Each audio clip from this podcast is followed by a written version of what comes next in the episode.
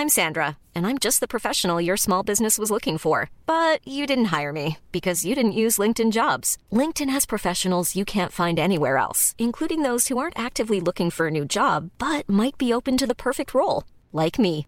In a given month, over 70% of LinkedIn users don't visit other leading job sites. So if you're not looking on LinkedIn, you'll miss out on great candidates like Sandra. Start hiring professionals like a professional. Post your free job on linkedin.com/people today. Life is full of awesome what ifs, and some not so much, like unexpected medical costs. That's why United Healthcare provides Health Protector Guard fixed indemnity insurance plans to supplement your primary plan and help manage out of pocket costs. Learn more at uh1.com. RMC! Go, go, go! Tout le monde sait que lorsqu'il est question de parler d'immobilier, ça peut devenir compliqué assez vite. Il y a beaucoup de questions, mais très peu de réponses satisfaisantes. C'est exactement pour ça que c'est toujours mieux de s'adresser à un expert ou encore d'écouter la bulle immobilière au 96.9, l'alternative radio, avec votre animateur Jean-François Morin et son co-animateur Kevin Filion. À chaque semaine à l'émission, on reçoit des experts et on jase de divers sujets pour vous tenir bien informé sur tout ce qui touche l'univers de l'immobilier. La bulle immobilière, tous les samedis de 16 à 18 heures à CJMD 96.9, l'alternative radio. Vous écoutez CJMD 96.9.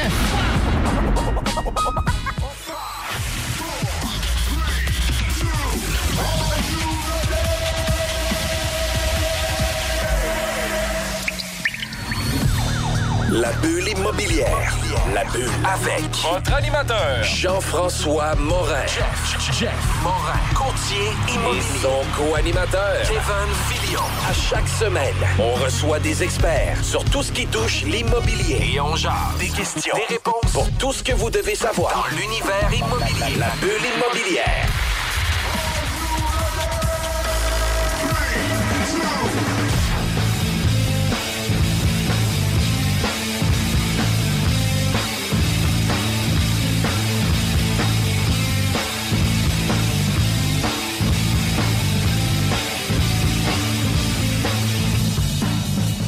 Bienvenue à la bulle immobilière, la seule émission nichée sur l'immobilier. Et vous étiez à l'écoute de la sauce juste avant nous. Mon nom, c'est Jean-François Morin, courtier immobilier chez nous Vendons votre maison. Toujours avec mon acolyte Kevin de Plan de Match Renault. Comment Yes, ça va? Ça va super bien. L'énergie est bonne, comme très souvent dans le studio. On a un super bon show aujourd'hui pour les développeurs euh, immobiliers. Fait que ça va être très cool. Mais hein, puis tu sais, les premières discussions qu'on a quand on voit un terrain, puis des fois, tu sais, on, on voit toujours, on recherche toujours du terrain, mais c'est pas toujours sur le un espace terrain vacant qu'il y a des projets réalisables. Ouais. Des fois, il peut y avoir des constructions, le zonage a changé au fil des années, puis le zonage peut permettre de maximiser des projets, peut euh, permettre d'optimiser le rendement de l'espace, puis de faire en sorte de densifier peut-être un peu plus que qu'est-ce qui est euh, la norme. Fait que ça, je trouve ça quand même super intéressant. Aujourd'hui, on reçoit David Landry, technologue en architecture pour SA2 Architecture. Salut David, comment ça va? Bonjour messieurs, ça va bien vous autres? Ça va Yes. super bien. Écoute, on est euh, super content de te recevoir à l'émission.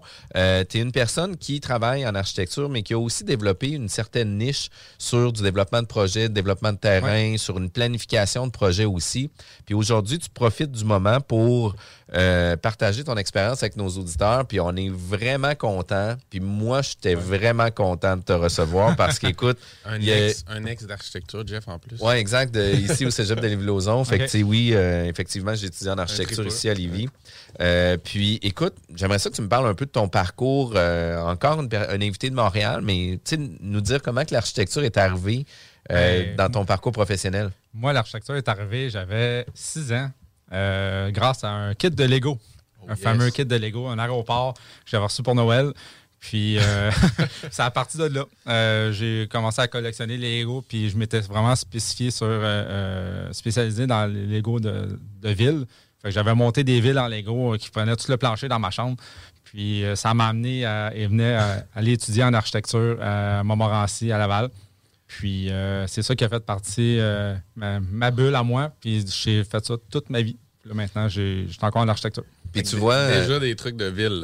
là. Ouais, tu- tu ça a commencé jeune. Là. T'allais des ratios dans ta chambre où tu Ben, pouvais peut-être pas tu jusque-là, là, au mais- terrain, pas loin, pas loin. mais, mais tu sais, tu vois, moi, j'avais un ami qui s'appelait Guillaume Soucy, euh, qui était un de mes super bons amis. Puis lui, son père avait fait des tables sur le tour de sa chambre Ouais. pour pouvoir recevoir la ville Ouais. de, de Lego. Je trouvais ça malade. Puis tu sais, pour vrai, là, moi, c'était comme. Wow! Comme des villages de Noël, mais à ouais, là. c'est ça. Exact. Tu peux upgrader. Tu peux jouer tout le temps avec. C'est vraiment, Noël tout le temps. C'est ça. c'est vraiment cool. Puis, puis là, tu sais, dans le fond, toi, tu es un gars qui a grandi à Montréal. Ouais. Puis maintenant, je pense que tu habites euh, dans le coin de Laval, c'est ça? Euh, non, je suis rendu à Prévost. Euh. J'ai passé les 24 premières années de ma vie à Saint-Léonard, à Montréal. Puis après ça, j'étais à Laval. Puis après ça, là, je suis rendu à Prévost depuis un, bon, un bon six ans. Puis après ça arrive SA2 euh, Architecture. Puis ça, Ouais. ça arrive comment, ça, cette compagnie-là, Euh, puis ce projet-là? C'est, euh, dans le fond, c'est la mère de mes enfants qui a commencé ça il y a une douzaine d'années. Moi, je travaillais pour mon père avec un, dans une firme d'architecture. Elle a travaillé à son bar. Puis elle a tranquillement, pas vite, commencé à recevoir un peu d'ouvrages à faire par de- de- de ses propres clients. Fait qu'elle a commencé comme ça, puis à un moment donné, elle a lâché sa job à temps, pour le faire à temps plein. Moi, j'ai fait un autre 2-3 ans. Voilà ça, je suis venu la rejoindre à temps plein. Fait que la compagnie a commencé comme ça. Puis euh, récemment, j'ai racheté ses parts au complet. Fait que là, je suis, euh, je suis entièrement propriétaire de, la firme depuis 2-3 ans à peu près. Puis au niveau de l'entreprise SA2 Architecture, vous nichez dans quel, dans quel domaine? Est-ce que vous avez des spécialités en particulier? Oui, ben, on a commencé à faire du résidentiel uniquement, donc maison, agrandissement, des trucs comme ça. Mais au fur et à mesure que le temps a évolué, on s'est adapté, puis on a commencé à faire un peu plus de multilogement. Euh, puis après ça, ben, le multi est devenu comme en développement de terrain par la bande. Fait que là, on a comme développé une niche euh, d'expertise en développement de terrain. euh, pour le résidentiel. On fait pas d'institutionnel, pas de commercial, pas d'industriel. On fait que du résidentiel. Donc, tout ce qui est euh, terrain, multiplex, condo, maison unifamiliale, euh, agrandissement majeur. Euh, fait que c'est vraiment tout ce qui touche le résidentiel. On, on- Faites-vous du semi-commercial? Dans le sens, il y a un peu de commercial qui Ouais, je peux le un- faire, un là, mais c'est pas, euh, c'est mais pas pas mon- purement du commercial. Non, c'est ça, pas purement du commercial. Puis, puis tu sais, sûrement, sûrement que le commercial est imposé dans le projet, tu sais, euh, le rez-de-chaussée obligatoire commercial, Ouais. etc. Là, fait que, c'est correct, on va le faire, là, mais tu sais, si c'est un, un, je sais pas un centre d'achat à faire ou un Walmart, n'importe quoi, mais ça, on fait pas ça. là. Puis euh, l'autre chose, qu'est-ce qui. Je pense que vous aviez un projet quand même d'envergure qui vous a amené vers ce type de développement-là, puis ce type de projet-là? Oui, ben dans le fond, le premier qui est arrivé, c'est euh, un développement pour, euh, je pense, une douzaine de, triplex sur un terrain. Euh, mais le, propriétaire avait fait faire le plan d'implantation par l'arpenteur en premier. Puis nous, on l'avait regardé, puis on s'est dit, hey, il me semble qu'il y a quelque chose qui cloche. Fait que là, là, j'ai demandé au client, est-ce que tu es prêt à investir peut-être un 5-6 heures de plus? On va le regarder. Il a dit, oui, pas de trouble. Fait que finalement, on est parti d'à peu près une douzaine de portes, puis on on a rajouté un autre trois portes dessus. Fait que, on a augmenté la valeur euh, du terrain. Donc, mettons, dans le temps, c'était peut-être de 250 000 la porte. Là, fait que, mettons, 750 000 de plus là, pour, le, pour le client. Fait que ça a commencé par ce projet-là. Puis là, on s'est rendu compte qu'on avait comme pogné un, un filon. Puis après ça, ben, ça a juste déboulé. Puis là, tous les projets qui rentrent ben, sont, sont tous des projets d'envergure. Parce que c'est ça, il y a du créatif dans, dans le Ah oui, neuf tout à fait. C'est pas fait. vrai que le cadre normatif d'un terrain fait qu'il y a juste une façon de faire un terrain puis que Non, c'est ça. écrit dans les livres. C'est ça. c'est la seule. Tu sais, j'ai rien contre les arpenteurs. Au contraire, je trouve que leur, leur métier est, est très valorisant et autres, mais il manque leur petit côté créatif quand ils font leur, euh, leur implantation. Donc, c'est là que nous autres, on vient comme donner notre, notre plus-value. Puis après ça, bien évidemment, on, on- on fait toujours valider par eux autres, parce que bon, c'est eux autres qui, qui priment, là, mais je veux dire, en bout de ligne, tu sais, c'est le petit côté créatif, comment qu'on met les espaces de stationnement, comment, quel type de, de logement qu'on fait, euh. Donc, c'est un peu ça qui. qui... Parce que, tu sais, euh, au niveau d'un terrain, c'est quand même assez simple. Si on, on- on perçoit, par exemple, un terrain rectangulaire, il y a une marge de recul avec soit un pourcentage ou soit euh, avec un mètre obligatoire pour la cour arrière. Même chose en façade, qu'on va avoir un nombre de mètres obligatoire. Après ça, on va avoir les marges latérales qui vont être combinées ou indépendantes, tout dépendamment des Ouais. projets, tout dépendamment de qu'est-ce qu'on va faire. Mais après ça, tu sais, un des, un des éléments qui vient, euh, tu sais, parce qu'avec ces éléments-là, c'est très, très, très facile de placer la savoir, boîte, ben oui. de placer Ouais, la de boîte, placer de qu'est-ce que la zone, qu'est-ce que la zone construisible peut être. Mais après ça, arrivent toutes les autres contraintes, l'environnement, les arbres. Euh, après ça, les milieux humides. On en a parlé euh, hors d'onde. On a aussi les cases de stationnement. C'est l'élément le plus important parce que, tu sais, encore une fois, euh, il y a un projet ici sur la rive sud, là, sur euh, la rue Saint-Georges qui se construit. On avait des infrastructures pour faire un 7 logements. Le zonage était 10 logements. Par contre, d'arriver à faire 10 logements, c'était impossible. de par la configuration du terrain, à cause du stationnement, le nombre de cases Ouais, ouais, demandées. Fait que si on se fait juste, comme tu as dit, Kevin, se, se concentrer sur le cadre normatif, on ne sera jamais capable de le faire. Mais d'arriver dans des, dans des volets un peu plus créatifs, ben, l'arpenteur, il va réussir à mettre les, Ouais. les, les- les balises. Sauf que d'un autre côté, c'est que la volumétrie des immeubles, après ça, le- la configuration aussi par rapport aux grands logements versus les petits logements, ben, c'est des choses qu'on doit prévoir dans le projet. Puis c'est là que votre expertise vient réellement faire Ouais, toute une différence. Ouais. Ouais, parce que, ça ressemble, je suis curieux de savoir, moi, ça ressemble à quoi le processus créatif dans le sens, est-ce que vous asseyez, mettons, deux, trois de votre équipe et vous dites, bon, ben, c'est ça, ça, ça, le cadre narratif, on dessine le terrain, on pitch chacun nos idées de où on peut le placer. Oui, comme- ben, il y, a un peu de- il y a un peu de tout. Dans le fond, c'est que, ben, en premier, évidemment, on fait, le, comme, comme expliqué là, avant, on fait le cadre normatif du terrain. Donc, les marges, ça, on peut, c'est rare qu'on peut jouer avec les marges, mais Ouais. des fois, on peut demander des dérogations. Euh, mais après ça, c'est toute la, la question de où est-ce qu'on va placer les cases de stationnement. Est-ce qu'on fait un sens unique? Est-ce qu'on fait euh, un double voie? Est-ce qu'on met les cases en 45, à 90? Ouais. Est-ce qu'on met des cases au sol ou au rez-de-chaussée? On construit par-dessus. Au deuxième étage, puis au troisième, euh, tous les espaces verts aussi, ben, ça varie euh, de ville en ville. Il y en a qui calculent la superficie des balcons comme espace vert, il y en a d'autres que non.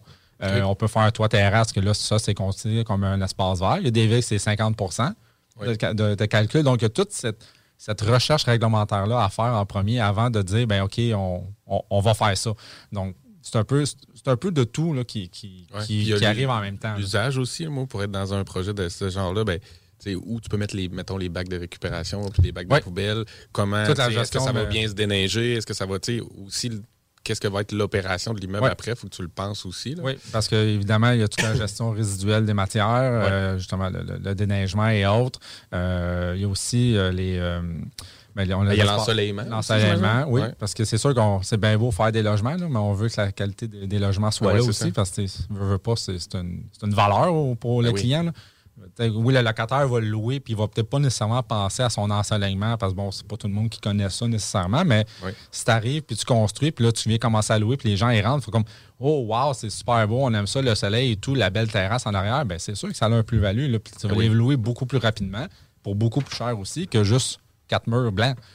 Puis il y a aussi le cadre d'un- de- de- des, des normes du bâtiment, savoir si tu as besoin de deux issues, c'est quoi tes accès, tes hauteurs, tout ça. Vous regardez ça aussi nécessairement initialement Évidemment. pour pas qu'il y ait des, des surcoûts par après, puis qu'il y ait Oui, des c'est étapes sûr qu'en en partant, oui, c'est sûr qu'on essaie dans le petit plex de mettre aucun corridor commun parce Oui. qu'évidemment, c'est de la perte d'espace puis c'est de la perte d'argent pour le, le- le promoteur. Oui. Euh, fait que chacun a sa porte. C'est toujours le meilleur modèle. Mais quand on arrive dans le plus grand, ben là, c'est sûr et certain que le corridor commun puis les escaliers d'issue, c'est une obligation. Donc, si- puis en plus, si on est capable de s'arranger pour qu'il soit non combustible, euh, excuse, combustible avec, pas- avec 100 gicleurs versus un immeuble incombustible avec gicleurs, ben, on s'entend aussi que pas, la Ouais. même, euh, pas le même ratio de coût. Puis arrivent aussi toutes les vérifications externes, euh, tu sais, au niveau des sols, les milieux humides, après ça, les bandes de protection riveraine, les servitudes, euh, les types de sols, tu sais, tous ces éléments-là peuvent avoir une incidence sur, le projet réel, Oui. parce que si la portance du sol ne peut ne pas permettre une construction de plusieurs étages, ben, il va falloir peut-être revoir la structure de l'immeuble pour pouvoir... euh, Oui, tout à fait. Euh, je veux dire, si on parle des sols, bien évidemment, ça prend toujours un test de sol là, quand on commence un, un projet d'envergure. Euh, sinon, bien évidemment, avec l'ingénieur structure, on peut toujours s'a- s'attendre à avoir d'autres euh, façons de construire. Pour ce qui est des bandes de protection riveraines, ben là, c'est là que l'arpenteur et le biologiste rentrent en ligne de compte. Si on est capable de faire réduire les bandes de protection riveraines par le biologiste, ben tant mieux, on va de gagner du pied carré.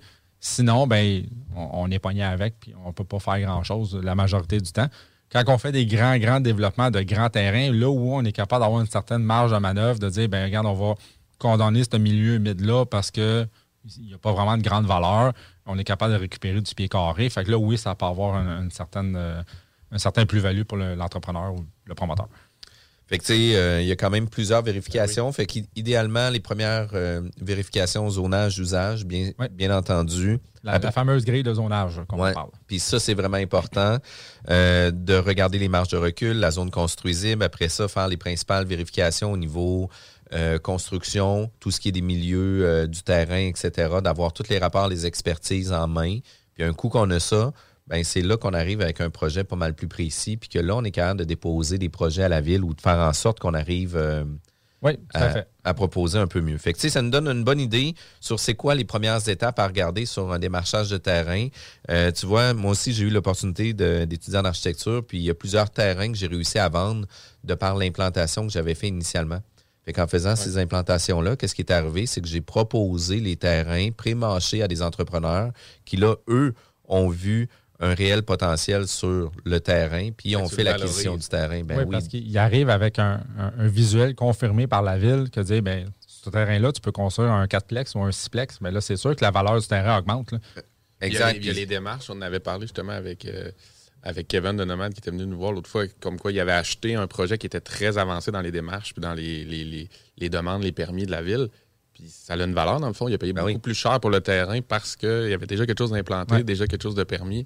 Fait que, comme tu dis, ça valorise le terrain, oui, pour le vendre, puis probablement aussi pour le vendre plus cher. Puis, puis à titre de vendeur aussi, là, pour valoriser les terrains, là, soyez prêts. C'est plate parce que nous, quand, quand on arrive comme courtier, on leur dit écoute, tu vas avoir besoin d'une phase 1, tu vas avoir besoin d'un certificat de localisation.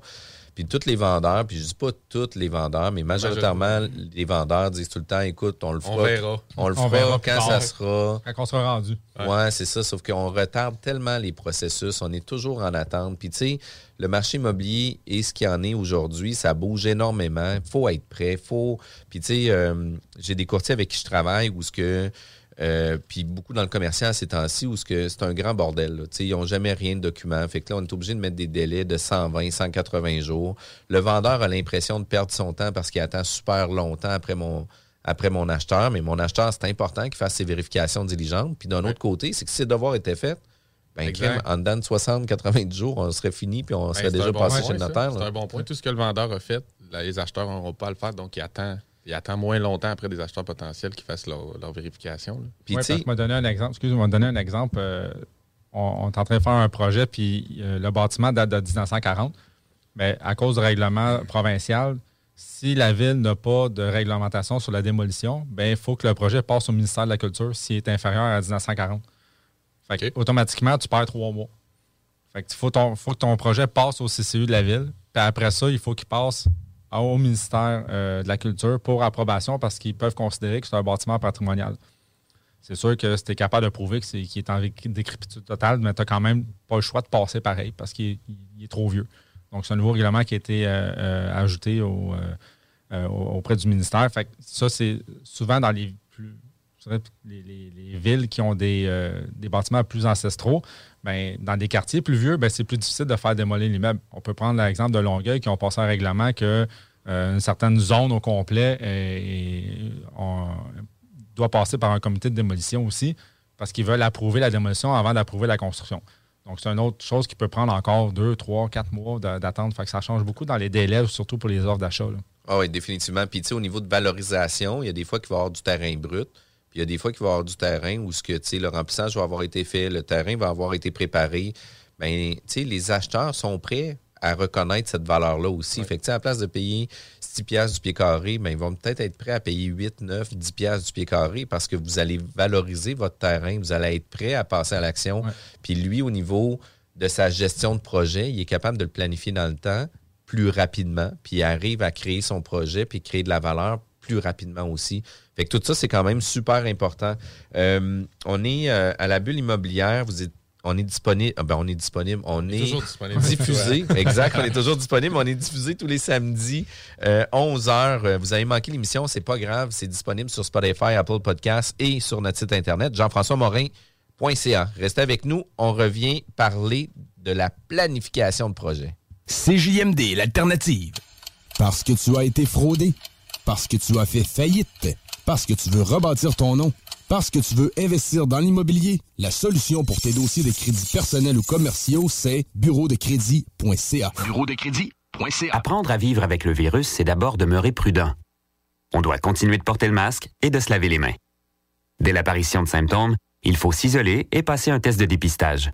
Si on a la COVID-19, il est important de respecter la période d'isolement, car on peut demeurer contagieux pendant au moins 10 jours. Les personnes les plus à risque de développer des complications en raison de leur âge ou d'une immunosuppression doivent être très vigilantes. Et pour une meilleure protection encore, on doit se faire vacciner. Un message du gouvernement du Québec. Hip-hop. Alternative radio. De retour à la bulle immobilière avec Kevin Filion de Plan de Match Renault et Jean-François Morin.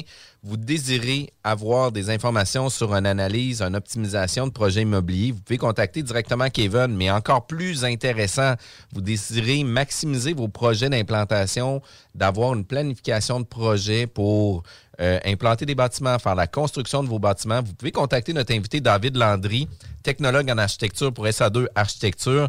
Puis c'est le sujet sur lequel j'aimerais qu'on discute dans ce segment-ci. C'est comment qu'on arrive à faire nos vérifications step by step. C'est quoi qu'on a de besoin? Oui, ben dans le fond, c'est sûr qu'en partant, le- normalement, le, promoteur a toujours son lot cadastré. Euh, au pire, on peut le trouver sur Infolo ou sur le- les cartes géomatiques euh, des villes. Sinon, ben, euh, il va partir avec ça, puis ils vont dire écoute, j'ai tel numéro de lot, j'ai tel projet, je veux développer. Qu'est-ce que je peux faire? Donc, on va partir avec ça, puis on va évidemment faire une brève analyse avec la grille de zonage de la ville. Donc, on va sortir la réglementation, on va passer au travail vite fait, dire, ben, OK, la grille te permet trois étages, euh, tant de superficie, tant de, tant de, de marge de recul, euh, tant de coefficient, coefficient d'occupation du sol. Puis après ça, on est capable de dire, ben, regarde, selon la grille de base, tu pourrais, exemple, construire un 6 logements. Là, après ça, c'est sûr et certain qu'il y a toujours le ratio de cases de stationnement à tenir compte. Parce que des villes, ça va être genre deux cases par logement. D'autres villes, ça va être un. Ça va être 1,2, dépendamment. Donc, on sait à peu près combien de superficie, à force d'en faire, on sait combien de superficie que ça va prendre pour mettre les cases de stationnement. Donc, on est capable de déjà déterminer, de dire, mais regarde, ta grille te dit que tu peux mettre un 6 logements, mais si je me fais au ratio de cases, d'après moi, tu vas peut-être finir avec un 4. Parce que, justement, les cases de stationnement prennent beaucoup de place. Donc, juste avec ça, après ça, le client se peut dire, OK, ben mon worst case scenario, c'est 4, mais dans le meilleur des mondes, je pourrais me rendre jusqu'à 6. Fait que là, il va probablement faire son offre d'achat sur le terrain selon le prix qu'on est capable d'avoir pour construire un 4. Mais Ouais. s'il finit après ça avec un 6, ben, tant mieux pour lui. Donc, ça, la première chose à faire, c'est ça. Évidemment, il y a toute la question des servitudes sur le terrain. Si jamais une servitude d'égout, une servitude de passage, de vue, des trucs du genre, mais là, c'est euh, des recherches auprès de l'arpenteur que lui doit faire. Euh, mais au moins, il y a déjà une bonne idée de qu'est-ce qu'il peut mettre sur son terrain. Ça, tu es capable de le faire, toi, à titre de professionnel, dans Oui. le sens qu'un client t'appelle puis dit, parce que ça doit arriver des fois qu'il dit, hey, euh, il n'y a même pas d'adresse, c'est au coin de telle rue puis telle rue, puis tu peux-tu me dire, Ouais, voici ben, le numéro de l'eau. C'est Ouais, pour ça, que le numéro de l'eau existe. Ouais. Avec Infolo, on est capable de l'avoir sur le site du gouvernement. Sinon, les cartes de géomatique des villes, euh, souvent euh, des MRC, surtout, il y en a. Donc, on est capable d'avoir au moins la grandeur du terrain, le numéro du lot dessus, puis ça indique la, la- la grille de zonage aussi. Donc, avec ça, on est capable de euh, déterminer au moins le- les grandes lignes du projet. Fait que là, après ça, ben, il y a toute la question, ben, c'est sûr qu'il y a des zones humides, des trucs du genre, on en a parlé tantôt. Euh, fait que ça, ça peut avoir une influence, mais si on reste dans un terrain, mettons, plus standard, euh, qui a comme pas vraiment de zone humide puis de, de contraintes spéciaux, euh, spéciales, ben, à ce moment-là, l'autre étape après, ben, c'est de faire un plan d'implantation. Donc, de dire, ben, OK, on a tant de cases de stationnement, on les implante, il y a tant de marge par rapport à la ligne de l'eau, des trucs du genre. Fait que ça donne un carré au sol. Puis là, on dit, ben écoute, tu te, mettons, je sais pas, euh, 3000 pieds carrés au sol. Fait que là, OK, ben on peut mettre, euh, mettons, euh, 3, 5, euh, 3, 5,5 ou 3, 4,5 ou quelque chose comme ça. Fait que là, on dit, ben tu as deux, trois étages, un demi-sous-sol, tu peux construire X nombre de portes. Mais là, au moins, on a une preuve physique sur plan, te dire que ça fonctionne. Ouais. Fait que là, c'est pas juste des paroles en l'air, c'est vraiment dire, bon, OK, on est arrivé à quelque chose d'un peu plus structuré. Là, on comprend qu'on est en 2D. A une vue de haut. Vue de haut Puis On voit terrain. la fameuse boîte. où On voit l'empreinte au sol que le bâtiment peut on a, avoir. en on a déjà déterminé un peu les, la- la- dans notre tête, quand on le dessine, veut, veut pas, on a déjà un peu l'idée de à quoi va ressembler l'immeuble, L'élévation, les- les- les- le layout intérieur. Parce que bon, s'il y a des corridors communs, des trucs du genre, les entrées, les sorties, euh, s'il y a une pente de garage pour aller au sous-sol, mais tout ça, ça prend de la place. Donc, on est capable de déjà déterminer un peu la grandeur de l'immeuble. Mais là, après ça, on peut prendre ce plan-là et l'envoyer à la ville. Encore là, ça dépend des villes. Il y a des villes qui n'offrent pas le service préliminaire. Par exemple, Montréal, dans certains arrondissements, Laval, des trucs du genre, c'est, ils veulent un projet complet présenté d'un coup. Fait que là, tu n'as pas le choix dans ces moments-là de faire des façades puis des 3D, des trucs du genre. Mais sinon, il y a des, villes qui sont beaucoup plus friendly, sont beaucoup plus ouverts à avoir une discussion. Donc, tu envoies ton plan d'implantation, tu dis, garde, je t'arrive avec ça. Qu'est-ce que tu en penses? As-tu des contraintes? As-tu quelque chose que j'aurais peut-être pas vu?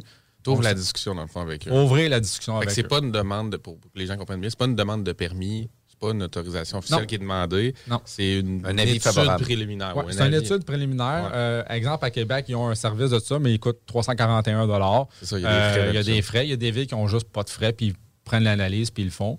Ouais. Euh, encore là, c'est toujours à vérifier à ce, eux. à ce moment-là, est-ce qu'ils te demandent déjà, mettons, des, des, des, des tests, euh, tests d'ingénieur, tests de sol, des choses Non. comme ça, ou c'est vraiment juste, C'est juste de une quoi va avoir implantation. l'implantation? Juste une implantation pour dire, regarde, ton projet, il est viable. Fait après ça, si l'architecture, des trucs du genre, ben, ça va passer au niveau du CCU, au comité consultatif d'urbanisme ou au PIA, euh, fait aux séances du conseil après. Donc, c'est tout le processus qui- par lequel ton projet devra passer. Mais ça, c'est après que tu aies fini l'architecture. Mais au moins, l'implantation, si la ville te dit, OK, regarde, les grandes lignes ont l'air correctes, ça a l'air pas pire, ben, au moins, tu as déjà un, un bon pied à terre pour dire, OK, ben, on part avec ça. Tu as une assurance, je dirais, à 80% 90% que ton projet il est viable de la façon que tu l'as présenté. C'est ça, tu peux le mettre là, après ça, tu auras probablement à le peaufiner ou à le définir sur l'extérieur, le look, les matériaux et tout. Ouais, ça, ça, ça est-ce que généralement la ville te donne toutes les lignes directrices à respecter ou il faut que tu ailles vraiment fouiller dans le, le- le- justement le. Tu n'as pas le choix de fouiller le- à travers ouais, le règlement de zonage parce que ben, il y a des villes qui sont plus gentilles que d'autres. On va dire entre parenthèses en même, là, mais sont- ils vont dire OK, ben regarde, oublie pas de penser à ça, oublie pas de penser à ça, check ci, check ça, check tel numéro de règlement, ça va bien. Il y a d'autres villes qui disent ben tiens, là le règlement, arrange-toi avec. Ouais. Fait que là, c'est Épluche. 200, 300, 400 pages à passer au travers. C'est sûr qu'à un moment donné, euh, tu- pas la, lecture pas de table de chevet. là. Non, fait que tu sais, c'est sûr qu'à un moment donné, à la longue, en force d'en faire, tu sais où regarder. Je ne vais pas aller voir dans la, la section des kits de chargement si j'ai n'ai pas besoin ou je ne vais pas aller voir dans la section commerciale si j'ai pas de commercial. Fait que, à un moment donné, tu es capable de cibler les zones dans le règlement de zonage pour lesquelles checker. Fait que, tu sais, ça, ça va comme devenir, ça va venir après un peu l'implantation parce que c'est souvent des questions de matériaux, le nombre, la quantité, le pourcentage, euh, des- la forme de la toiture, des trucs genre. Fait que c'est vraiment une question de volumétrie. Mais au- si on recule en arrière à l'implantation, on n'a pas vraiment besoin de, ces étapes-là. Fait Fait que après ça, le client peut dire OK, ben regarde, j'ai fait mon offre d'achat Ouais. avec le- le- le- l'espèce d'analyse réglementaire rapide. Puis après ça, ils se mettent tout le temps un, un- un paquet de, de- de- de- de sécurité pour si jamais il veut sortir du deal, si- partout, comme tout bon promoteur va faire. Fait en faisant le plan d'implantation, ben, ça vient sécuriser. Fait que là, après ça, il peut faire accepter son offre d'achat en bout de ligne. Là, il devient propriétaire. Il se met un délai, exemple, de six mois parce que le temps de faire les plans, le temps de passer au CCU, le temps de faire ci, le temps de faire ça, ben, quand il devient propriétaire, ben, son projet il est quasiment prêt à commencer. Fait que dans le fond, l'opinion favorable ou l'étude préliminaire que la Ville fait, on essaie évidemment de le faire dans la période de due diligence, de vérification Oui. diligente dans notre offre d'achat, parce que toi, pour toi, faire un- une implantation, c'est- pas, euh, comment dire, c'est pas énormément d'heures ou ça prend pas des semaines et des semaines à ce Non, que la Ville ça. nous revienne avec une opinion là-dessus. Oui, c'est ça. Encore là, c'est toujours vis-à-vis les villes. S'ils prennent trois semaines à répondre, c'est sûr que c'est hors de mon contrôle. Mais moi, Ouais. je sais que, exemple, une analyse réglementaire, je mets entre 3 et 5 heures. Puis le plan d'implantation, je vais mettre entre 10 et 20 heures, dépendamment de la grosseur du projet. Et après ça, c'est si la ville prend trois semaines à répondre. Ah ouais, c'est Puis, hors de mon contrôle. ça, c'est un élément qui est quand même ultra important. C'est qu'on est toujours dépendant des délais de la municipalité. Puis, tu sais, souvent, la municipalité, puis je ne vais pas dire que c'est une règle non écrite, là, mais tu sais, euh, quand on fait des demandes pour euh, des tests de sol, etc., ils se donnent toujours un délai de 30 jours avant de répondre. Ouais. Ouais. Fait qu'à un moment donné, on a une réponse, puis c'est toujours là que ça devient un peu, euh, un peu cow-boy parce que les investisseurs veulent que leur projet fonctionne. Puis là, tu sais, le vendeur, lui, ça ne tente pas de se lier pendant 90 jours avec quelqu'un pour qu'il attende une réponse de la municipalité. Fait qu'il y a plusieurs investisseurs ou des, des promoteurs qui vont acheter puis en disant, écoute, le temps va me donner raison, le temps va pouvoir me permettre, puis le temps va créer de la valeur sur le terrain. Puis, ils, vont miser. Ben oui. ils vont miser beaucoup là-dessus pour un peu bypasser la- la- la- l'administration municipale parce que des fois, c'est vraiment très long. Puis, tu sais, avant d'avoir un avis favorable pour un projet, ben, tous les comités vont falloir qu'ils se commettent par rapport aux, aux implantations, etc. Puis une des choses que moi j'ai appris à travailler avec la municipalité, c'est de euh, travailler euh, en amont avec la municipalité. Ouais. Tu sais, Puis de ne pas arriver avec un plan. Puis là, tu parlais de volumétrie, là. Ben, tu sais, moi, j'aime travailler avec la volumétrie avec la municipalité. Tu leur proposes des blocs, pas de fenêtres, pas de matériaux, pas rien. Puis là, tu leur dis, écoutez, voici qu'est-ce que nous, on avait réfléchi sur le projet. Par contre, on aimerait ça maintenant que vous me dessiniez les fenêtres, à quel endroit vous les aimeriez, c'est quoi les matériaux que vous aimeriez, c'est quoi le look que vous aimeriez sur le projet. Puis le moment où ce qu'on implique la municipalité dans le projet, la vie devient de plus en plus facile à recevoir pour avoir l'avis favorable. Fait que, d'arriver avec des projets pré-mâchés, pré-faits, tu sais, à part si dans un quartier résidentiel où les normes sont vraiment très simples, euh, ça va être un oui assuré. Mais dans un moment où ce qu'on vient implanter, qu'on a des demandes de dérogation, qu'on est dans un secteur patrimonial ou que c'est plus complexe un peu, il faut travailler en collaboration avec la municipalité puis de faire en sorte qu'on devienne l'intervenant avec qui la municipalité veut travailler. Puis ça, c'est super important. Ben, c'est de la business, comme on disait. Oui, c'est de la business. Puis en même temps, je vais donner un exemple. Euh, il n'y a pas longtemps, à Mirabel, ils ont mis un moratoire parce qu'ils n'étaient plus capables de fournir en eau puis en aqueduc. Ouais. Donc, ils, ils avaient tout barré les, les, les- les demandes de permis et autres. Fait que, tu sais, quand le client t'approche, tu dis, Ah, je veux construire à tel endroit. Ah, OK, ben, on regarde, puis tout le kit. Puis là, la ville te dit, ah, ben, je m'excuse, on donne pas de permis avant six mois, genre. On n'a pas d'eau. On n'a pas d'eau. Euh, fait que là, ben, le, le client, il laisse tomber son offre d'achat ou il la jette pareil, puis il s'assoit dessus. Puis, puis tu sais, la municipalité, d'un autre côté, c'est toujours plus simple de dire non que d'analyser le projet. Fait que quand on fait une demande de projet, souvent, tu sais, puis euh, pour l'avoir déjà vécu dans différents projets, les personnes qui sont tu sais, à l'inspection, au permis, etc., vont regarder puis vont dire Ah non, ça, ça marche pas, non, ça marche pas.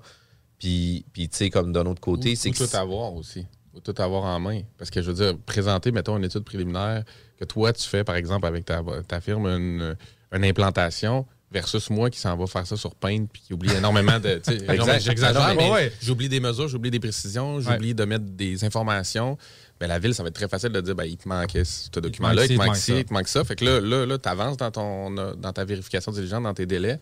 Ça se peut que tu échappes ton vendeur aussi parce que, euh, parce que tu as voulu cheaper à cette étape-là ou parce que tu t'es dit, bon, ben, c'est juste préliminaire, fait que je suis bon pour le faire euh, sur un, un petit logiciel libre. là. puis, puis, tu sais, en même temps, c'est qu'est-ce qu'on veut, c'est donner un sommaire exécutif, tu sais, de donner un peu c'est quoi le sommaire du projet, ça va Ouais. être quoi les- l'essence, le projet, de la, la- la flexibilité qu'on peut avoir aussi avec les recommandations de la municipalité. Parce que, tu sais, si vous, vous allez là à titre de cowboy, puis c'est ça mon projet, c'est ça, puis c'est rien, c'est sûr que la municipalité va dire non, c'est non.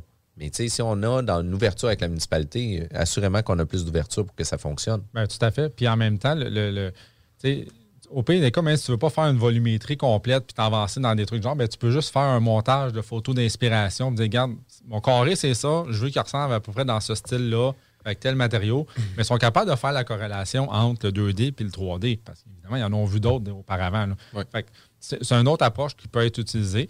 Euh, puis moins de cette façon-là, ben, te- tu mets la ville, je dirais Ouais. pas dans ta poche, là, mais dans le sens que Ben, tu collabores. Tu collabores. C'est un partenaire. C'est un partenaire. là. Tu fais un pitch de ton projet à un partenaire. C'est pas un Ouais. partenaire financier, c'est un partenaire légal ou en tout cas. Oui, exact. C'est le partenaire qui ça va pareil. décider si tu as un permis ou pas de permis. Ben. Fait que c'est un partenaire majeur dans ton projet. Là. Tout à fait. Exact. Ouais. Faut- c'est c'est faut- plate parce que la, la- la connotation des gens versus une ville, tout le monde se dit Ah, la ville, c'est toujours de la merde, c'est c'est- c'est Bâton pas bon, héros, ça, ouais. ça, ça avance jamais, c'est long. Oui, c'est long, je suis d'accord. Puis, tu sais, on, on prend des, des grandes villes, mais la quantité de projets qui rentrent, là, ils n'ont pas le staff. Là. Tu sais, même toutes les firmes de construction, de- de- de- d'arpentage et autres sont toutes sous-staffées. là. Il manque du monde partout. Fait que C'est pour ça que même si tu appelles un arpenteur demain matin pour avoir un plan de, plan de, de certificat de localisation pour ta nouvelle maison, ton condo, c'est dans six mois tu vas l'avoir. Fait que si pas la terre demain, là, ça marche pas. Là. Fait que ça aussi, c'est un autre business. Là. Fait que, tu sais, oui, c'est le fun de chialer ces villes parce que bon, c'est gouvernemental puis c'est facile de chialer. Mais Ouais, en réalité, euh, oui, il y en a certaines qui c'est plus compliqué que d'autres, mais ça reste que c'est des gens pareils en arrière de la- du comptoir pendant arrière du téléphone. Ouais, c'est ça. Puis, tu sais, c'est eux autres aussi qui vont avoir euh, tu sais, l'ouverture à vouloir faire passer le projet ou ne pas faire passer le projet. Puis, il faut garder en tête que c'est un partenaire. Puis, tu le dis vraiment très bien, Kevin. Là. Puis, tu sais, c'est- c'est le Il y a de part- l'intangible. là. Tu sais, Je veux dire, oui, on parle full de cadre normatif, puis de respecter, puis de préciser deux mètres là, puis ci, puis ça, mais on comprend qu'on négocie aussi avec des humains, comme on dit qu'on le fait avec des locataires, mais comme tu dis, les gens qui travaillent à la ville, oui, la ville, c'est le gros monstre, mais en réalité, c'est la madame qui s'adresse Ouais, à c'est ton la madame projet. en arrière du comptoir. Il faut qu'elle ait du fun à faire la business avec toi. Il faut que tu fournisses la bonne documentation. Il faut que tu sois là dans les délais. Fait que tu as des devoirs aussi comme promoteur, comme développeur. C'est pas juste la ville qui, qui, qui peut être là pour te nuire, dans le fond. Non. là. Puis, honnêtement, c'est surtout une question, je dirais, de. une fois que ton, ton permis au, au niveau des normes il est, con- il est conforme, mais ton projet va aller après ça, s'il est assujetti, évidemment, au CCU, au Comité consultatif d'urbanisme. Mais là, c'est là que des fois le, le bas blesse parce que le CCU, c'est deux, trois euh, élus ou euh, personnes du- du- de la ville. Puis après ça, c'est tous des citoyens. Fait que Est-ce que les citoyens connaissent l'architecture? Est-ce que les citoyens connaissent l'urbanisme, des trucs du genre? Ben, Pas tant. Non. Fait que là, c'est là que, ah, je trouve ça beau, ah, je trouve ça pas beau. Euh, c'est plus que Hyper ça. subjectif. Là. C'est hyper subjectif. Puis des fois, tu n'es pas capable d'aller présenter ton projet. Puis tu ne peux pas te dire, moi, je l'ai fait de même parce qu'il y a X, Y, Z raison. Ouais. Parce qu'il y avait une raison pourquoi on l'a fait de même. Tu sais, chaque ligne qu'on dessine a une raison. Si tu mets ta chambre à tel endroit, ben il y a une raison. Tu, sais, tu mets ta cuisine à tel endroit, il y a une raison. Mais si tu n'es pas capable de l'expliquer, ben, les gens vont juste se baser sur le visuel. C'est pour ça que c'est super important quand tu présentes d'au moins faire une, une- une lettre explicative pour te dire à quoi, pourquoi tu as fait tel tel choix. Puis après ça, de présenter quelque chose avec des beaux visuels, des trucs genre pour justement euh, faire accepter ton projet au niveau du Que- CCU. Parce que là, tu parles du CCU, il y a toutes sortes de comités, PPC moi, PIA, tu sais, c'est... Est-ce qu'on peut présenter à la plupart de ces, de ces comités-là? Ben, vas-y, le ou- comité, il y en a juste un, c'est le CCU. Ça, c'est vraiment le regroupement euh, du, D'urbanisme. d'urbanisme. Mais après ça, ton projet va passer aux séances du conseil de la ville. Ouais. Fait que c'est à peu près 30 jours entre chaque, plus ou moins. Puis là, après ça, ton projet est accepté.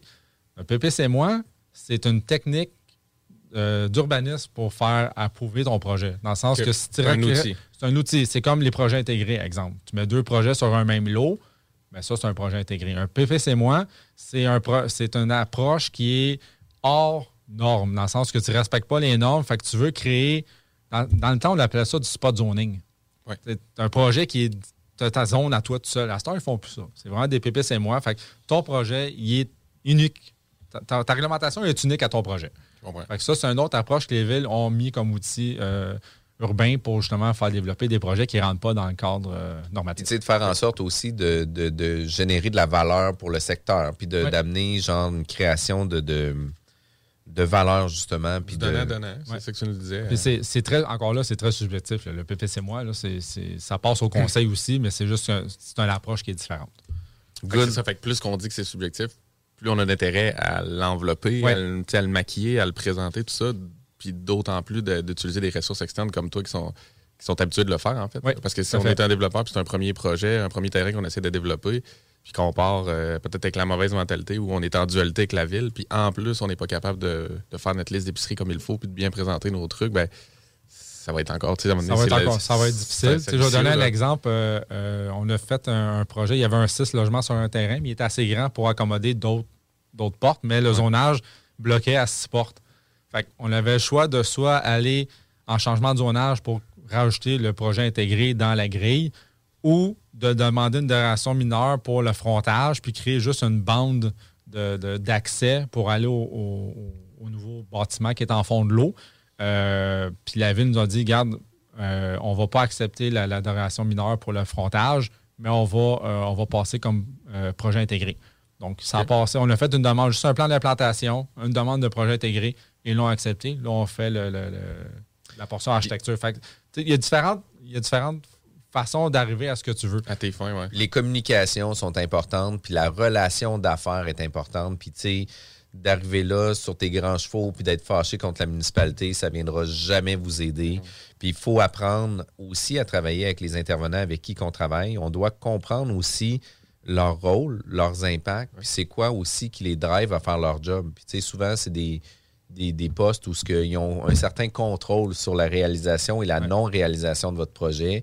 Fait que c'est important de travailler en amont pour que ça fonctionne parce que souvent le non devient vraiment, vraiment facile. là. Ben, si Si si on t'aimes pas à face, euh, Ça marchera Ça pas. mal, ça Puis ça ça marchera pas pour celui-là, mais ça marchera pas pour le Les prochain, puis l'autre d'après aussi. ça t'aide pas, mais en réalité aussi, tu deals avec l'administratif, la ville. Il faut que les gens le comprennent aussi. Tu ne deals pas directement avec les élus. Dans le fond, c'est- c'est pas la personne avec qui tu deals la plupart du temps qui tranche au final. c'est ça.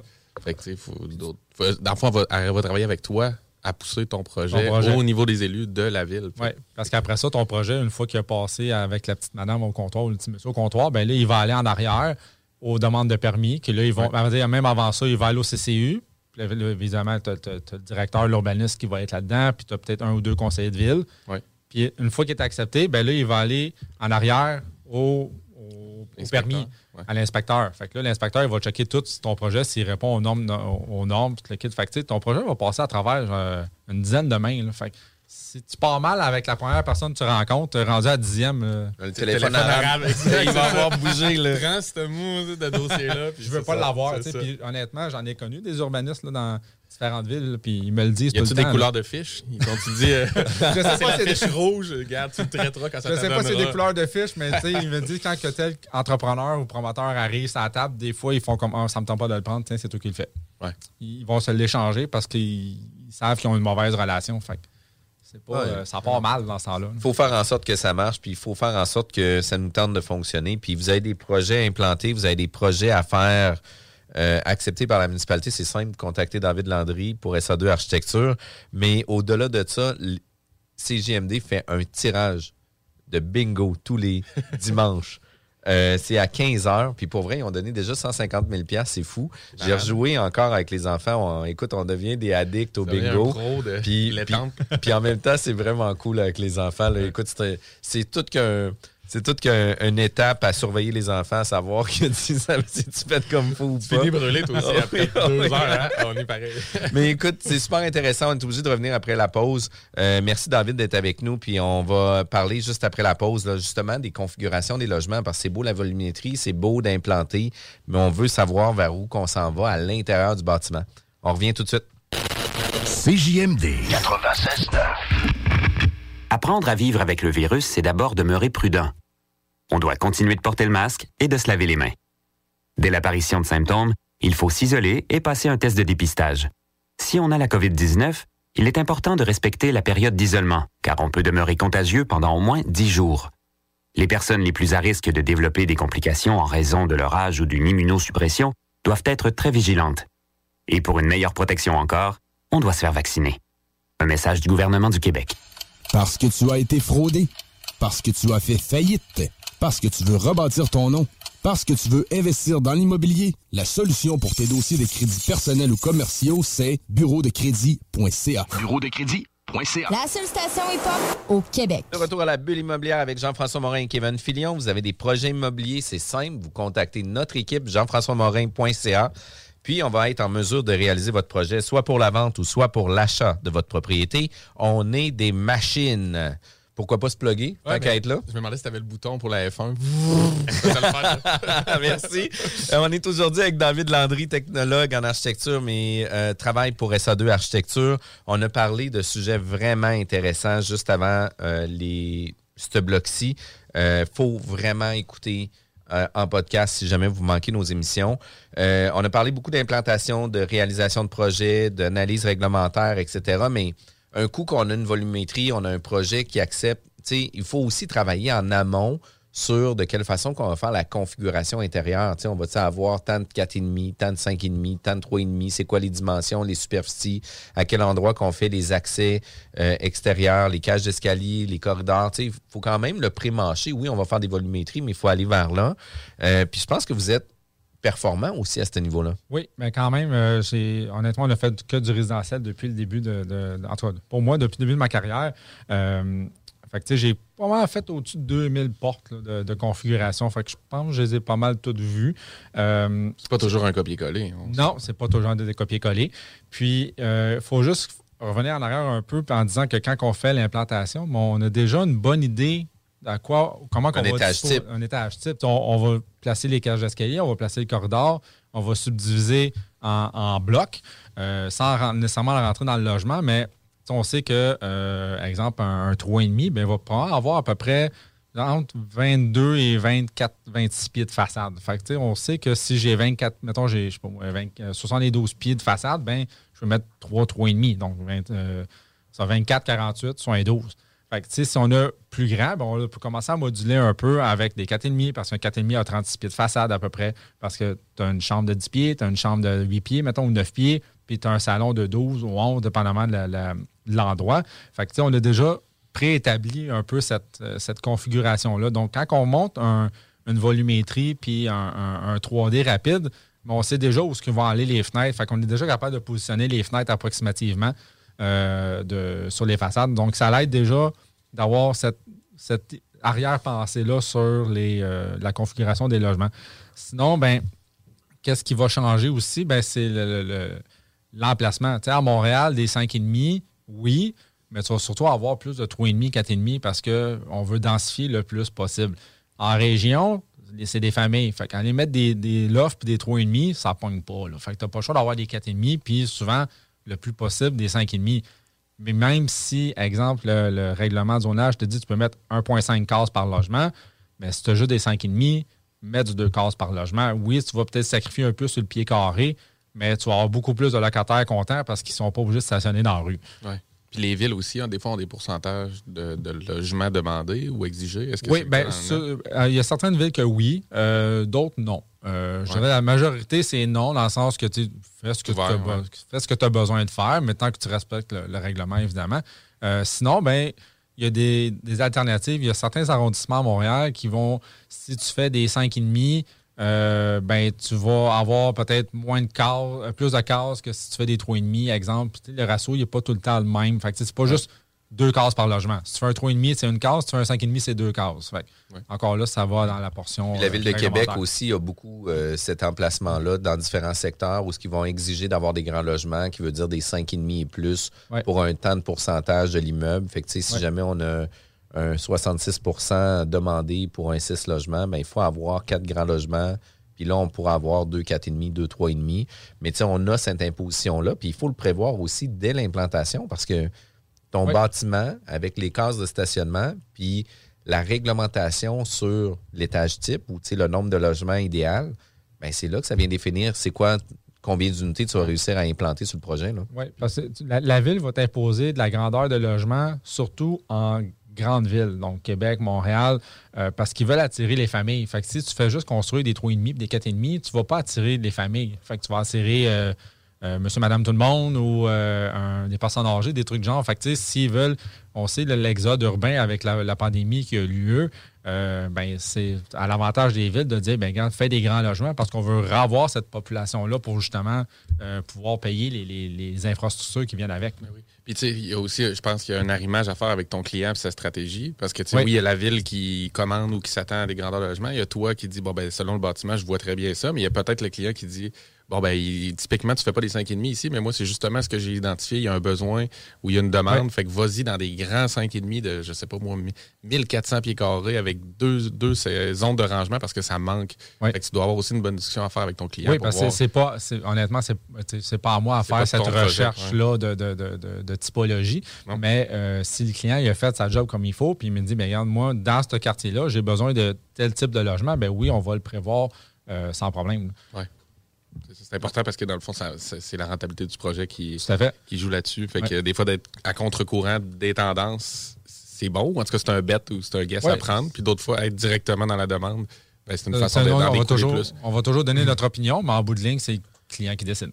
Puis une des questions qui me vient en tête, est-ce qu'il y a des, des règles de pouce euh, pour, qui vont venir euh, modifier la réglementation ou le- le- la- l'aspect technique de la construction? Tu sais, par exemple, un nombre d'étages, à partir de tel, tel nombre d'étages, on est obligé de gicler les immeubles. Oui. Puis euh, quand on vient à gicler l'immeuble, ben, tu sais, il faut prévoir un coût au pied carré plus cher de, Additionnel, de oui. X montant, etc. Euh, y a-tu un nombre de pieds carrés quand on arrive sur des bâtiments ou ce que, tu sais, quand on dépasse un 30 000 pieds carrés pour un bâtiment ré- résidentiel, une tour ou peu importe ce qu'on va faire, euh, quand on parle de 30 000 pieds carrés, je parle d'étage, ben, tu sais, est-ce que y a une façon qu'on est obligé de construire différemment? Est-ce que. Oui, bien euh, là, dans le fond, c'est là qu'il rentre la portion. euh, Technique. ouais, la portion technique du code, là, donc la section 322, euh, qui parle justement de, de- de savoir c'est quoi la- les- le degré de résistance au feu entre les logements, euh, le- si le bâtiment doit être giclé ou non, son- par rapport au nombre d'étages, par rapport au nombre de rues aussi. Donc, si ton bâtiment il a juste accès à une rue ou si sur un coin de rue puis il a accès à deux rues, ben ton superficie de plancher va pouvoir être plus grande parce qu'il est accessible de deux rues. Donc, les camions pompiers, c'est plus facile pour eux d'y accéder. Donc, c'est sûr qu'il n'y a pas une règle écrite dans le sens que je ne peux pas te dire, mettons, euh, 30 000 pieds, ça te prend telle, telle typologie de, de, de, de- de construction. de- de construction, parce qu'encore là, ça rentre dans la section 322, puis il y a plusieurs euh, sous-catégories. on gicle les immeubles à partir de quatre étages? Euh, oui. Puis le demi-sol, est-tu compté comme un étage? Ou c'est des étages hors sol? Euh, c'est des étages hors sol. OK. Puis j'allais te poser la question sur les fameux stationnements souterrains. Parce que, Ouais. en- les gens se posent toujours les questions pour, justement, comme on disait tantôt, arriver à placer des stationnements. Certains vont dire, bon, ben, en bas de 36 logements, oublie ça, c'est impossible de rentabiliser ça. Pourtant, on voit, euh, moi, je pense à ici, à Briqueville, pas loin, un, un projet de, je pense que c'est 4 ou 6 logements, puis ils ont tous une porte de garage souterraine. Ouais. Fait que, est-ce que tu as justement là-dessus, quand tu guides tes clients à part peut-être sur l'aspect financier, ou en tout cas, comment tu es capable de leur dire, bon, ben, Ben, ça encore peut là, être ça, intéressant. ça- ça rentre dans le- le- le- le ra- la, la portion euh, implantation qu'on parlait au début, dans le sens que si tu fais un stationnement en sous-sol, ben, tu gagnes plus de superficie construisible au rez-de-chaussée. Parce que sinon. si tu fais trois unités supplémentaires à 200 000 par unité, c'est 600 000 Est-ce que le 600 000 il est rentable de mettre un stationnement dans un sous-sol. C'est un peu ça. Puis ça va peut-être être même un peu plus parce que tes cases au rez-de-chaussée, ben, ils vont couper un peu ta bâtisse. Fait que si tu ne construis pas par-dessus, ben, tu vas avoir la même hauteur partout. Fait que si tu perds, je sais pas, moins euh, une chambre sur trois étages, ben, c'est c'est quand même une bonne différence. là. Fait que c'est pour ça que le ratio coût versus stationnement sous-sol, moi, je le propose aux clients. Je dis, regarde, si tu le fais au sous-sol, tu as tant de pieds carrés. Si tu le fais au rez-de-chaussée, tu as tant de pieds carrés, mais ça te coûte bien moins cher.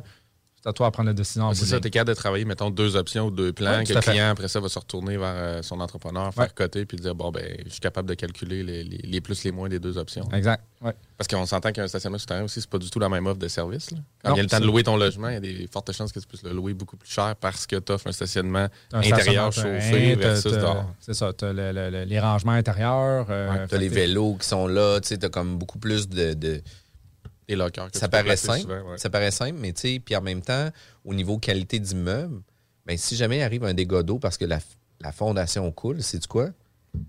Je veux pas dire c'est pas grave. Non, non, mais c'est dans un parking, ça dérange C'est dans un stationnement. C'est pas mal moins pire que dans une chambre à coucher. C'est ça, ouais. Fait que, tu sais, puis c'est beaucoup plus accessible. Euh, Tu sais, tout est plus facile à travailler dans ce sens-là aussi. Fait que, tu sais, il faut le voir sur un aspect beaucoup plus loin que juste euh, le nez euh, collé sur l'arbre aussi. Puis, pour finir, là, j'aimerais ça qu'on parle un peu de, de tendance architecturale. Tu sais, on voit beaucoup, beaucoup, beaucoup de styles contemporains, des immeubles modernes. Euh, tu sais, euh, il y a Ardenetto, on avait parlé aussi en pré-entrevue, qui lui est plus dans un style là, scandinave moderne aussi. Euh, on voit On que. voit la touche même dans le multi. Là. Le de plus en on plus. voit un peu le farmhouse. Oui, le farmhouse, il est en train de faire. Ben, ce qu'il y avait avant, c'était du contemporain. Le contemporain a laissé place un peu plus au moderne. Euh, le farmhouse, c'est comme rentré il y peut-être un an et demi, plus ou moins, euh, surtout dans le petit résidentiel. Donc, les maisons blanches, fenêtres noires, euh, toit, en angle, deux versants, Bois avec du bois apparent. Ouais. Euh, donc, ça, c'est comme. On est dedans présentement. Est-ce que ça va rester? Encore là, d'après moi, ça va faire son temps comme toutes les autres. C'est des modes, C'est une mode qui va, qui va passer. Euh, moi, personnellement, euh, j'aime bien le farmhouse parce que euh, il reste quand même dans le style de la maison standard. Donc, tu sais, le toit à deux versants qu'on avait dans les maisons canadiennes, qu'on avait dans les maisons québécoises, ben, il est encore là. Donc, ce style-là, d'après moi, va peut-être vieillir un peu mieux que, par exemple, le, contemporain qui a les toits quatre versants avec du faux bois à l'extérieur puis des fenêtres noires en avant, mais des fenêtres blanches les côtés et en arrière. C'était comme des anciens projets des années 90 qui ont repris puis qui ont juste changé la façade pour le mettre au goût du jour. Fait que ça, d'après moi, ça va peut-être moins bien vieillir. Mais si on prend le, le- le vrai farmhouse, euh, d'après moi, ça devrait passer le temps. Puis, puis le fait aussi d'avoir du bois, puis de ramener le bois. Puis, tu sais, on parle bois, là, mais tu sais, euh, il y a des produits maintenant en acier. euh, Ouais, C'est pas nécessairement. C'est pas toujours du Mébec non plus, mais de ramener le cachet bois euh, vient donner un, un effet de chaleur, tu sais, vient vraiment comme. Ben, euh, la façon que les réconforter les gens, Ben oui, aussi. ouais. C'est ça, c'est la façon que les gens se logent aussi. Ils ont besoin d'avoir un peu plus tu sais, d'émotion ou de sentiment d'être chez eux malgré qu'ils louent un endroit.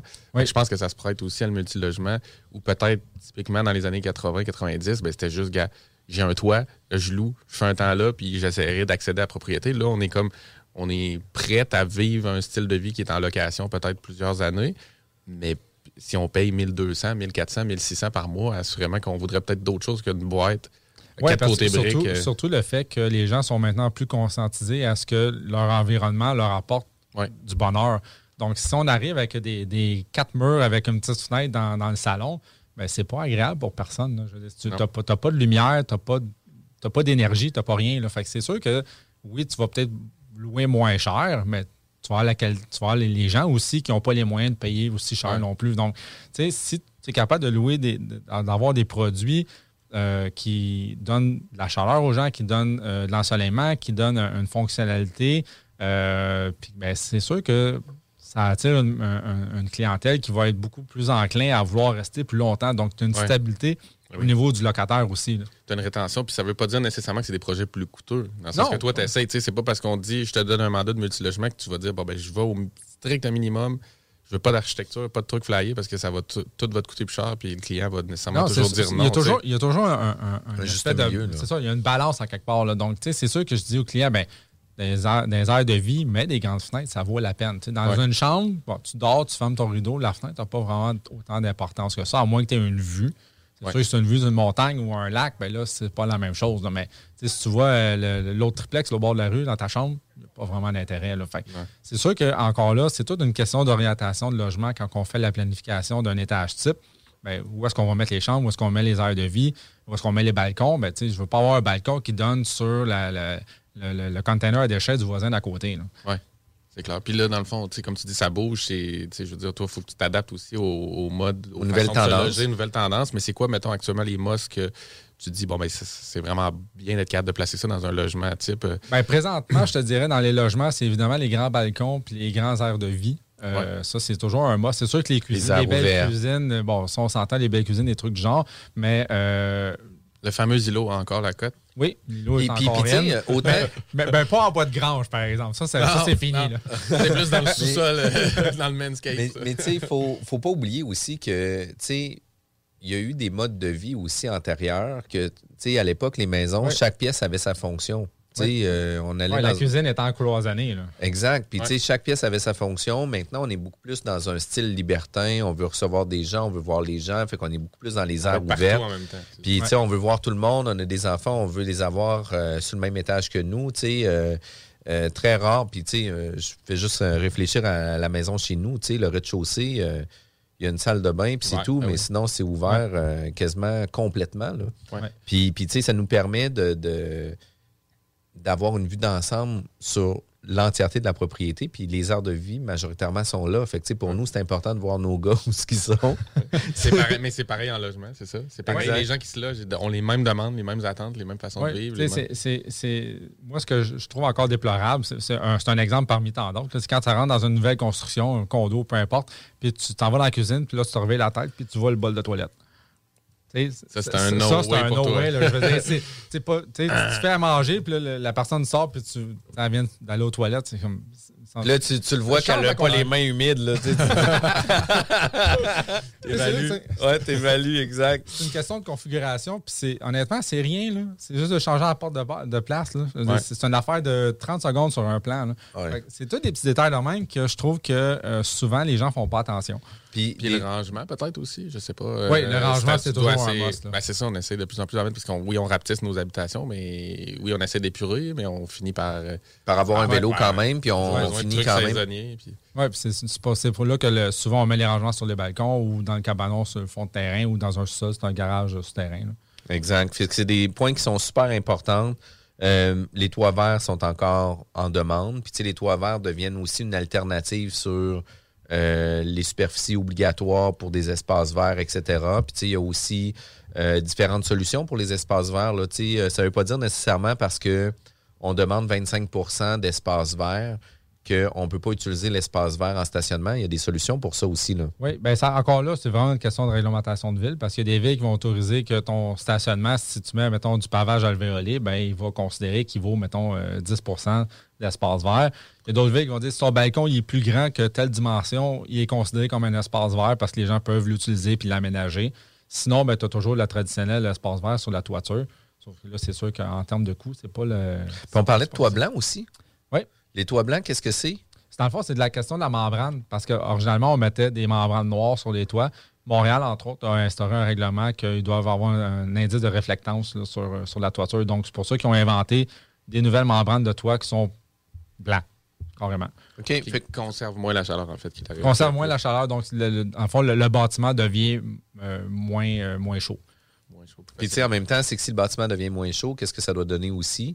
C'est que ça doit donner une espérance des matériaux beaucoup plus Oui. longue aussi, parce que le soleil vient prématurer aussi les matériaux. Exact. Ouais, t'as moins le- les, les rayons UV abîment moins le, le matériel. là. C'est aussi comment le bâtiment performe, puis comment. c'est- Qu'est-ce qu'il donne à son environnement, là, à un moment donné? Ouais. euh, on Ben, c'est pour, ça que- ensemble. c'est pour ça que je disais tantôt que oui, c'est bon de redonner à la ville quand tu crées un projet, mais c'est bon de redonner point. Dans le sens que ta bâtisse doit pouvoir donner quelque chose à quelqu'un.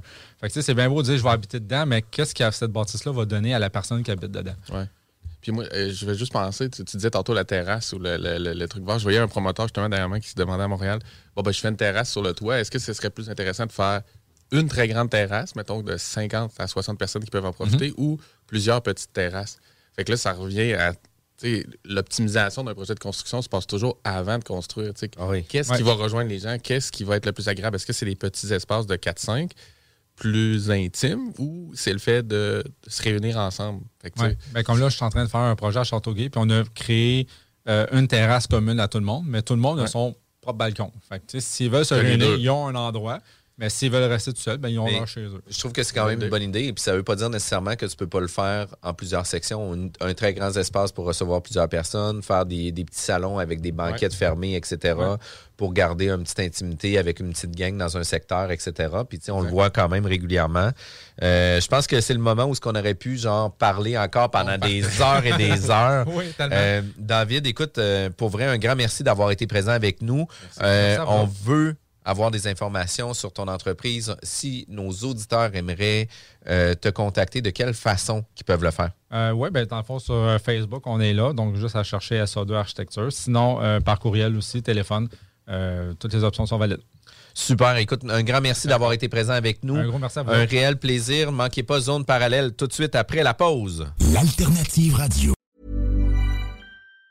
Even on a budget, quality is non-negotiable. That's why Quince is the place to score high-end essentials at 50 to 80% less than similar brands. Get your hands on buttery soft cashmere sweaters from just 60 bucks, Italian leather jackets, and so much more. And the best part about Quince, they exclusively partner with factories committed to safe, ethical, and responsible manufacturing. Elevate your style without the elevated price tag with Quince. Go to quince.com slash upgrade for free shipping and 365-day returns. Mom deserves the best, and there's no better place to shop for Mother's Day than Whole Foods Market. They're your destination for unbeatable savings, from premium gifts to show-stopping flowers and irresistible desserts. Start by saving 33% with Prime on all body care and candles. Then get a 15-stem bunch of tulips for just $9.99 each with Prime. Round out Mom's menu with festive rosé, irresistible berry chantilly cake, and more special treats. Come celebrate Mother's Day at Whole Foods Market.